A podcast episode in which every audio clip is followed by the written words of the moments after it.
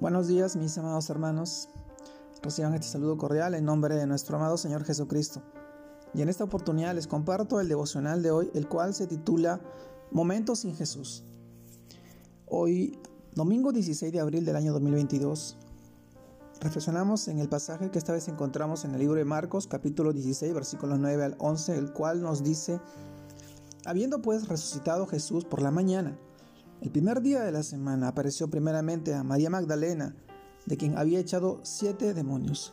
Yendo ella, lo hizo saber a los que habían estado con él, que estaban tristes y llorando. Ellos cuando oyeron que vivía y que había sido visto por ella, no lo creyeron. Marcos capítulo 16, versículos del 9 al 11. Mis hermanos, el título de este devocional, Momentos sin Jesús. Y el libro de Marcos nos revela que desde que el Señor Jesús fue arrestado, vemos cómo sus discípulos lo dejaron, por temor, por miedo.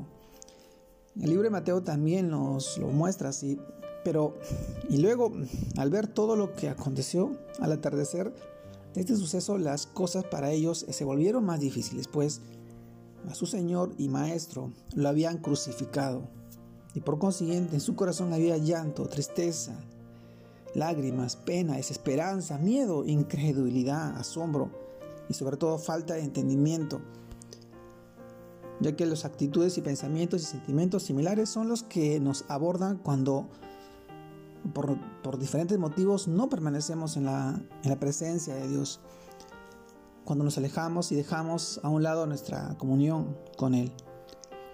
En el momento menos imaginado y probablemente sin tener muy claro el porqué de la situación, nosotros también nos llenamos de desesperanza, tristeza, amargura, incredulidad, temor y todo aquello que no viene de Dios. Mis hermanos, lo cierto es que de todo esto eh, es que su fundamento está en lo que les dijo el Señor Jesús en esos momentos. Entonces Él les dijo, oh insensatos y tardos de corazón para creer todo todo lo que los profetas han dicho. Es decir, que Él, porque de estos tiempos difíciles es nuestra falta de fe. Cuando nosotros estamos en continuos momentos sin Jesús, es porque hemos dejado de creer y creer en Él y en su palabra.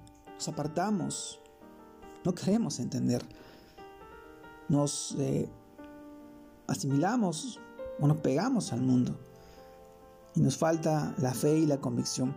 Así que hoy la invitación es que seamos, que no seamos más tardos de corazón para creer en Él, en su palabra. En esos momentos con el Señor dispongamos todos nuestros asuntos en sus manos. Dejemos que Él en su soberanía pueda obrar y confiemos de que todo lo que sucede, Él tiene todo el control. Solamente de esta manera el amor, el gozo, la paz y la esperanza siempre abundarán en nuestra vida, en nuestros corazones. Y todo lo que nosotros hagamos, lo pongamos con fe y convicción sabiendo que Él, Él va a obrar de una manera grande, maravillosa, en tu vida, en la vida de tus seres queridos, en la vida de tu familia, en la vida de tu iglesia, de todos tus hermanos. Es tiempo de poder confiar plenamente en el Señor, en su palabra, en sus promesas. Pero ¿cómo lo puedes hacer? Es que tienes que escudriñar las escrituras, su palabra, Ah, ahí está la verdad revelada. El Señor demuestra el camino. Solamente existe un camino al lado de Él.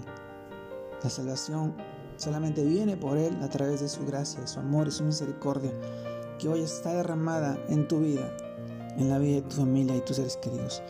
Es momento de compartirlos con las personas que están a nuestro alrededor, que ellos puedan tener acceso también al conocimiento y la verdad el amor del Hijo de Dios, nuestro Señor Jesucristo. Te mando un fuerte abrazo, Dios te guarde te bendiga en este tiempo y en este día. Que tengas un excelente domingo familiar al lado de los tuyos, brindándoles ese amor, esa, eh, esa comprensión, esa sabiduría, esa compañía, para que ellos puedan sentirse seguros a tu lado. Saludos a todos mis hermanos, un abrazo grande a la distancia. Dios los bendiga, Dios los guarde.